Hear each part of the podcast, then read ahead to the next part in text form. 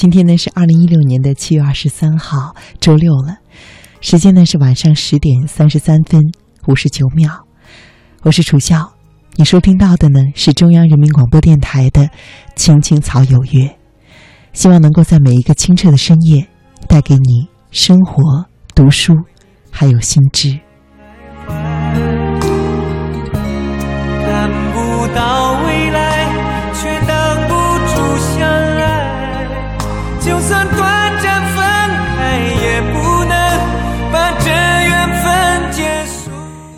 这首歌中呢，有一句歌词唱到：“真心的让彼此更幸福。”其实念出这句歌词的时候，我很想把它送给目前我们电波前的一位叫做 H E A I I E 的朋友啊。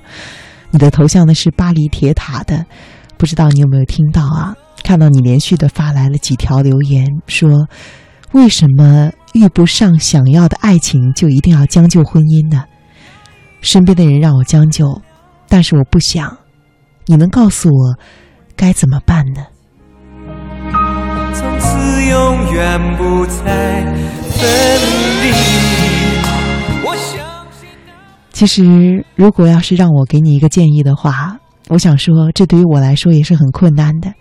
因为我并不了解你的情况，只是从只言片语中提出这么一个问题，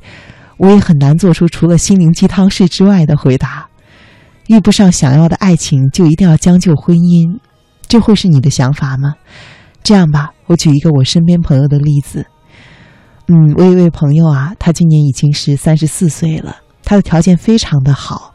但是呢，因为种种原因啊，始终没有能够找到合适的另外一半。前段时间呢，他和一个男孩子相亲，他们相处了大概半年的时间，最终决定要结婚了。这个男孩子呢，也是三十五岁，也比较着急结婚，但是呢，在他们快要去领证的那几天呢，他们之间频繁的发生冲突。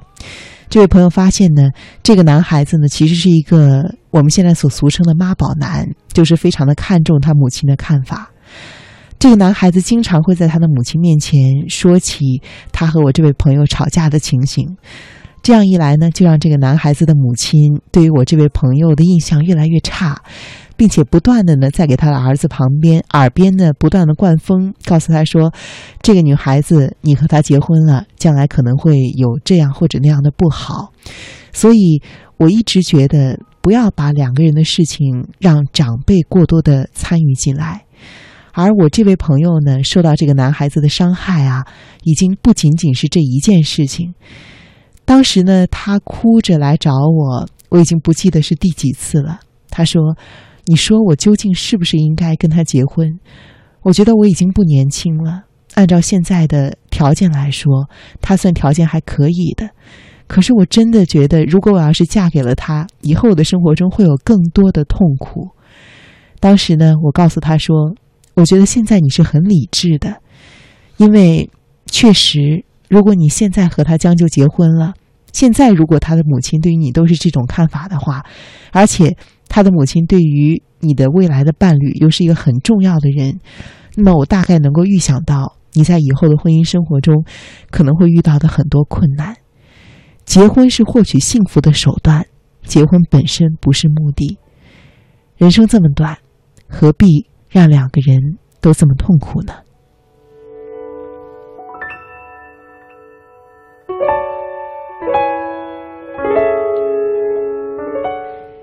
当时呢，他追问了一句：“他说，我的父母总是认为，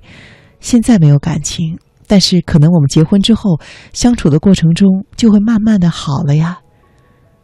我当时说：“那恐怕要意识到你们之间的矛盾是不是岁月可以修补的。”当然呢，我这位朋友，我对他比较了解，所以呢，还能够做出一些比较全面的分析。我指出了他以前跟我说过的这个男孩子的种种性格。我说，我觉得你们之间的矛盾恐怕是难以通过岁月来进行弥补的，所以结婚之后可能会再发生相爱的这种情况，对于你的身上来说，我想恐怕比较困难。所以，对于这一位叫做 H E A I I E 的朋友啊。因为我并不了解你的情况，所以你要我给你一个办法，告诉你该怎么办，可能是比较困难的。不过，我讲我的朋友的例子在这里给你听，希望能够对你有所帮助。